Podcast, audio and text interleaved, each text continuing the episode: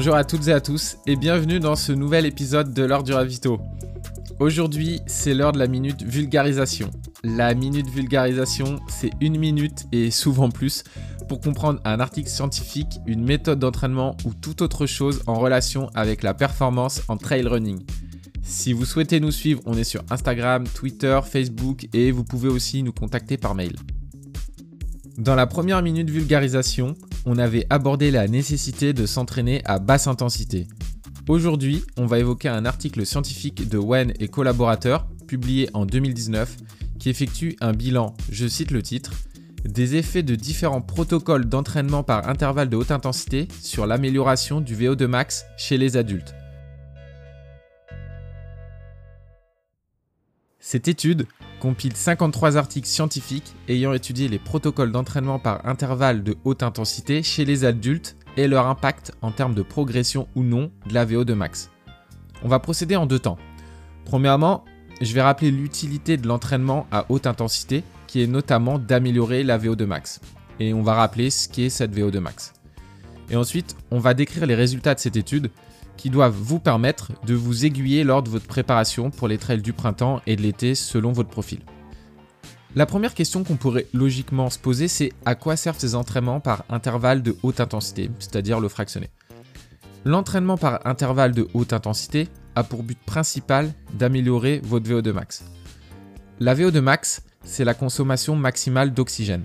Ce n'est pas le volume d'oxygène inspiré, mais c'est le volume réellement utilisé au niveau cellulaire pour produire de l'énergie. Elle est exprimée en millilitres par kilogramme par minute, mais ce n'a pas vraiment d'intérêt pour vous aujourd'hui. Et elle est tenable durant quelques minutes lors d'un effort maximal. Bah, la question qui arrive forcément, c'est pourquoi l'améliorer? En fait, pour schématiser, l'oxygène que l'on inspire entre en jeu dans la dégradation des lipides et des glucides au niveau cellulaire afin de produire de l'énergie disponible pour nos muscles. Donc plus d'oxygène, donc plus d'énergie, plus d'énergie, donc plus de vitesse. Mais comment augmenter cette consommation finale d'oxygène pour en fait in fine produire plus d'énergie et donc fatalement aller plus vite? La VO2 max est le résultat de plusieurs composantes. La première, c'est la capacité pulmonaire, c'est-à-dire le volume d'oxygène que les poumons peuvent contenir lorsque l'on inspire. La seconde, c'est la capacité de notre cœur à envoyer du sang oxygéné dans l'organisme, c'est-à-dire le débit cardiaque. Le cœur est une vraie pompe. La troisième, c'est un réseau de capillaires sanguins bien développé.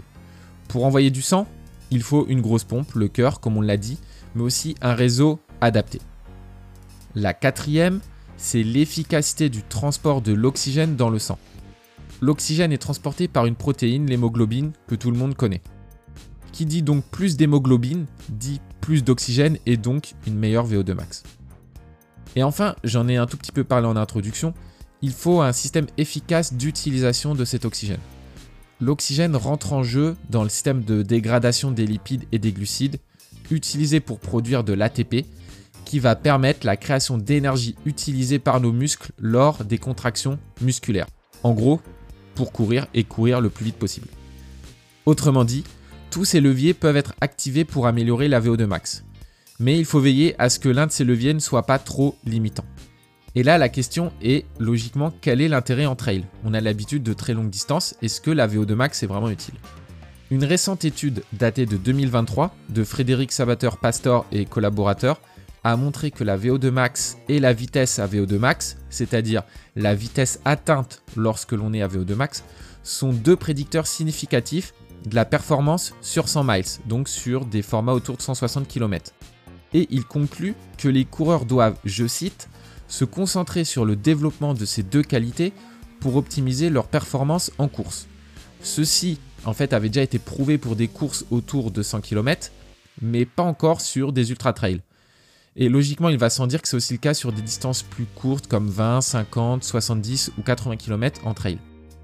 Petit aparté, cela ne signifie pas que vous devez uniquement vous consacrer au développement de la VO2 max, bien entendu. Après ce bref rappel sur la VO2 max, je reviens à l'étude initiale. One et collaborateurs ont donc agrégé 53 études afin de déterminer quels sont les entraînements par intervalle à haute intensité les plus efficaces pour améliorer la VO2 max. On ne mentionne pas ici l'entraînement à basse intensité, c'est-à-dire bah, les footings, les sorties longues par exemple, qui permettent aussi de réaliser des adaptations, des progrès sur la VO2 max. Mais on se concentre uniquement sur la haute intensité. Ces 53 études, elles ont pour but de comparer les gains de VO2 max entre un groupe d'individus suivant un programme d'entraînement par intervalle de haute intensité et un groupe dit contrôle dont les caractéristiques varient parfois. On va revenir euh, sur, ce, sur ce point par la suite. Les entraînements intermittents par intervalle à haute intensité ont été divisés en différentes catégories selon les études. Pour rappel, les 53 études. Il y a donc différentes catégories. L'une d'elles, c'est la longueur des intervalles. Parfois, on est sur des sprints très courts, autour de 10 secondes, jusqu'à des longs intervalles autour de 2 à 4 minutes. Une autre catégorie peut être le volume, c'est-à-dire la durée totale de l'entraînement comprenant les intervalles. On est parfois sur un volume court autour de 4 minutes, jusqu'à un volume long autour de 16 minutes. Par exemple, si vous faites le classique 10 x 30-30, le volume de travail sera de 10 x 30 secondes, soit 5 minutes. Une des autres catégories est le temps consacré en nombre de semaines à cet entraînement. On peut travailler à court terme, donc sur environ 4 semaines, 1 mois, et sur du plus long terme, sur 12 semaines et plus. Les temps de repos entre les intervalles pourraient également être une catégorie qui rentre en jeu, mais ils ne sont pas mentionnés dans l'étude et on peut partir du principe qu'ils sont corrélés à la longueur, logiquement, des intervalles. On voit donc que les combinaisons d'exercices sont euh, très nombreuses. Ces 53 études, au total, elles ont compris 1514 adultes de trois types. Des personnes obèses ou en surpoids, c'est-à-dire avec un IMC supérieur à 25, des athlètes ou des individus courant régulièrement, mais pas forcément avec un niveau incroyable, pas forcément des champions, mais qui courent 2, 3, 4, 5 fois par semaine, et des personnes en bonne santé, mais qui ne sont pas des athlètes, c'est-à-dire qui ne courent pas, ou qui ne pratiquent pas un autre sport d'endurance. Les études ont porté sur de la course, mais aussi du vélo, du rameur ou de la natation par exemple. Chacune des 53 études a comparé l'impact d'un type d'entraînement par intervalle à haute intensité réalisé dans un groupe comparé à un second groupe, dit contrôle, donc qui ne fait rien, ou un autre groupe qui pratique un entraînement continu à intensité modérée, autour d'une allure footing, endurance fondamentale, un peu en dessous, un peu au-dessus, ou un autre groupe qui pratique un entraînement plutôt régulier mais sans programme de fractionné spécifique. Et ce type de groupe est utile pour comprendre l'impact des programmes d'entraînement par intervalle à haute intensité chez les athlètes déjà entraînés. Des résultats ont été établis par sous-groupe. Donc on rappelle quels sont ces groupes des personnes en surpoids ou obèses, des personnes en santé mais qui ne pratiquent pas un sport d'endurance, ou des personnes athlètes qui pratiquent régulièrement un sport d'endurance. Et les résultats sont les suivants.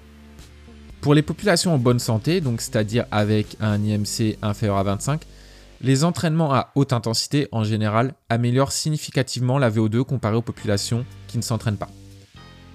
Par contre, si l'on compare avec le groupe qui s'entraîne à allure footing, des bénéfices significatifs sont perçus pour des séances avec de longs intervalles, donc autour de 2 à 4 minutes, à haut volume, donc autour de 16 minutes cumulées de travail, et cela durant 6 à 10 semaines. Parmi les populations en surpoids ou obèses, tous les entraînements par intervalle à haute intensité ont également un effet significatif sur la VO2 max comparé aux gens qui ne font rien. Par contre, seuls les intervalles longs de haut volume durant de nombreuses semaines ont un effet significatif sur la VO2 comparé à un entraînement composé uniquement de footing.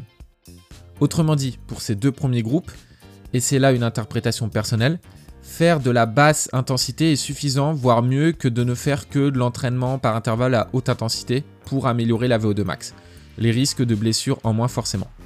L'entraînement par intervalle à haute intensité améliore la VO2 max avec des intervalles longs à haut volume et donc sur une période modérée à longue, donc 6 semaines ou plus pour ce type de personnes.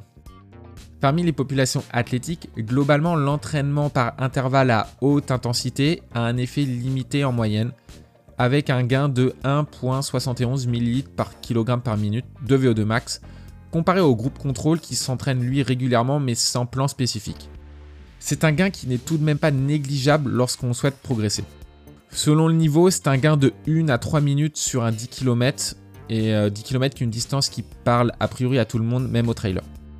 Les programmes significativement bénéfiques pour des personnes athlétiques comportent des intervalles donc modérés à longs, de 2 à 4 minutes, de volumes globaux plutôt modérés à long également, autour de 15 minutes de travail cumulé donc, mais sur une temporalité courte à moyenne de 4 à 8 semaines. Deux points. Premièrement, L'étude montre que les entraînements faits de petits intervalles n'améliorent pas la VO2 max de manière significative pour les athlètes déjà un peu entraînés. Deuxièmement, les auteurs montrent qu'on peut avoir des résultats assez significatifs pour des personnes athlétiques même sur une faible temporalité, 4 à 8 semaines donc. Ils indiquent tout de même qu'il faut prendre avec des pincettes ce dernier constat. Il semble nécessaire d'obtenir des résultats supplémentaires pour affirmer avec force que les longues périodes de développement de la VO2 max n'apportent pas de progrès significatif chez les individus athlétiques. Mais ce qui est intéressant à mon sens, et ce qu'il faut garder en tête, c'est que de courtes à moyennes périodes de développement peuvent suffire chez des personnes athlétiques.